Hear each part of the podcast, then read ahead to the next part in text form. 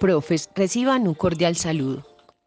Teniendo en cuenta que esta semana debemos tener listas las guías de aprendizaje que serán entregadas a los estudiantes el próximo lunes, quiero recordarles algunos aspectos importantes que deben tener en cuenta a la hora del diseño de estas.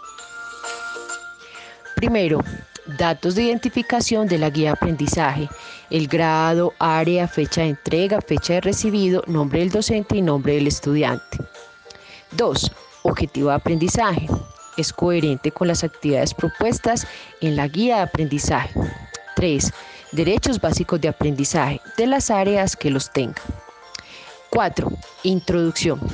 Se presenta a los estudiantes los recursos que la guía de aprendizaje involucrará y se les brindan algunas recomendaciones generales sobre el uso de estos. Quinto, saberes previos. Se expone orientaciones que intervienen en las tareas, que proponen los recursos para vincular a los estudiantes con el objetivo de aprendizaje y les activa los conocimientos previos relevantes, ya sea para ampliar información, precisar sobre aspectos puntuales, entre otros. Procesos de aprendizaje.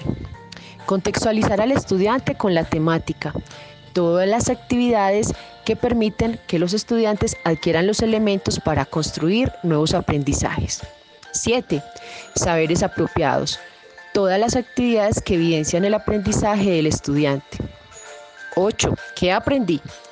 Preguntas para valorar el aprendizaje significativo de los estudiantes al desarrollar las actividades propuestas en la guía de aprendizaje. 9. Evidencias físicas o virtuales. Indicaciones dadas por el docente para reconocer los aprendizajes adquiridos por los estudiantes al desarrollar la guía de aprendizaje. 10. Rúbrica. Es la rúbrica institucional para el seguimiento de los procesos educativos de los estudiantes. De acuerdo al nivel y al área se describe cada criterio para que tanto el estudiante como los padres de familia reconozcan la forma como se evalúa el estudio en casa. 11. Bibliografía. Son todas las fuentes utilizadas durante el diseño de la guía de aprendizaje. Esta es fundamental para que los estudiantes puedan ampliar sus conocimientos. 12. La guía de aprendizaje debe tener la hoja membrete institucional. 13.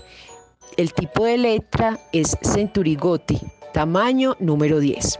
14 mínimo 20 páginas y máximo 30 páginas para el nivel de primaria.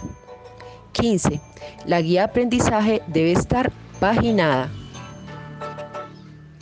Profes, teniendo en cuenta todos estos aspectos, estaremos cumpliendo con las recomendaciones institucionales.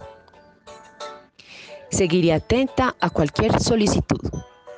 Bendiciones.